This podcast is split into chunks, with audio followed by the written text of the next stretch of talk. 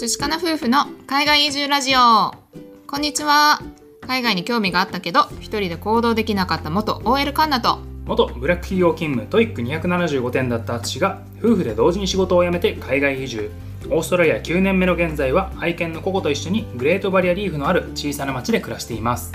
このチャンネルでは夫婦で楽しい行動やチャレンジすることの大切さ好きな人と自分らしく自由に生きるをテーマに聞いてくださる方に勇気と元気を与えられるような配信を目指しています。はい、えー突然なんですけれども皆さんは海外に行かれたことはあるでしょうか？海外に行くとですね日本とこう違ったねあのことがあったりですとか違った常識があったりとかねそういったことがあるんですけれども、僕たちはねオーストラリアに住んで8年。でねその間にいろいろとね僕たちの持っていた価値観が変わってきたんだよね。そうだねはいということなので今日はオーストラリアに来て僕たちの価値観が変わった話をしてみたいと思います。はいまあ私たちはねもともと淳が東京出身で、うん。私は18歳の頃から東京に住んでた経験があって、うん。まあ、結構ね忙しい環境の中生活してたっていうのは前提としてあります。はい、はい。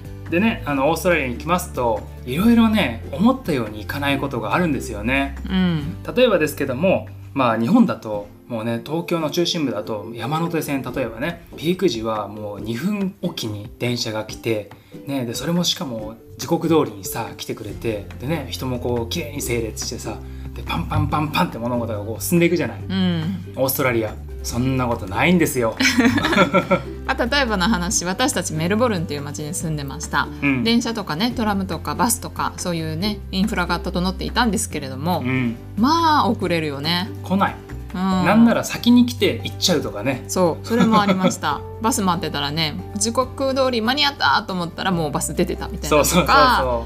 あ、あとは電車とかでよくあったのが時刻通りに来る予定の電車が来なくて遅れてるのかなと思ったらう、うん、さりげなく次の電車が来る予定になっててキャンセルされちゃってるっていう勝手に電車来ないことになったっていうね。そうそうそうそう、アナウンスなしでね。うん、う んそういうことがあったりとか、うん、電車もねなんかもう時間が遅れすぎたのか分かんないけどもうこの電車はここまでで目的地までは行かないことになりましたみたいなね。そうそうそうそう、何それみたいな、うん。まあ、そういうことがあってね、うん。最初ね私たち焦ってたんですよやっぱり、ううんん。やっぱ東京とかで住んでた感覚を持ってたので、うん。いやいやいやちょっと待って学校に遅れちゃうとかさ、うん。うん。いやいやこの時間に行きたいのになんで来ないのみたいなね、うん。感じで思ってたんですけれども、まあ、日本だったら想像できると思うんですが1分でも遅れたらね遅延証明書くれよみたいなさ。そうそうそうそう、そんな感じだと思うんですけど、うん。まあオーストラリアの方々はそんなことは全くなくてですね、うん。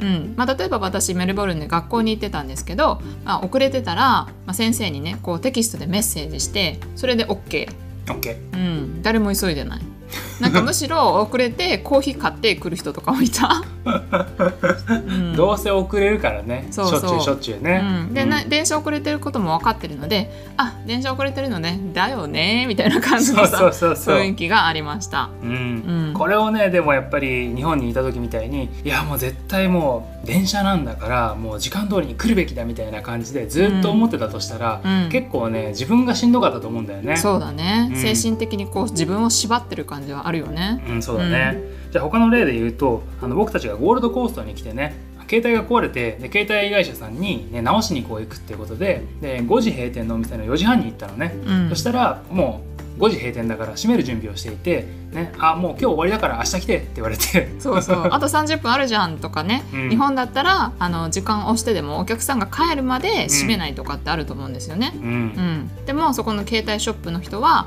もう5時に閉まる。イコールその前から準備閉店準備しないと間に合わないから、うん。4時半にはもうお客さんを入れない。っそていう風になっててう、うん、まあびっくりしたよね。そうだね、うん。日本だったらさもう5時までに入ったお客さんは対応するみたいなさ、うん。なんかそういうようなイメージが勝手にね、うん。あったんだけれども、ね、こっちに来てもその価値観ガラガラとこう音を立て崩れるっていうかさ。ねえびっくりしたよね。ねそうだね。うん。まあ、あと一つちょうど昨日あった出来事なんですけれども 私たちあの賃貸のお家に住んでまして、うん。不動産屋さんの方から正式な文書でね業者がこうメンテナンスに入りますのでこの時間からこの時間来ますよっていう連絡があったんだけれども、うん。うん。まあ、その時間がまずね、えー、と1日の朝8時から夕方の5時までの間に来ますと。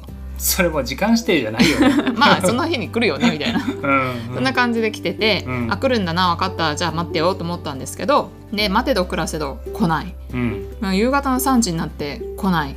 いやーどうなんだろうなどうしようかなと思って、うん。でね淳もさもう仕事終わって帰ってきてうん。でまだ20分あるけど来るかなとか話しても まあ結果来なかったっていうね。結局ね。うんいやそれってねよくあるんですよ。よくあるんですよ。何のなんなんていうの？びっくりするとかってことは全くないよね、うん、いやもう3時ぐらいからね諦めてた正直、うん、もう来ないだろうなと思って。大体さ来るっつったらさ朝一に来たりするよね。そうそうそうなんですよ。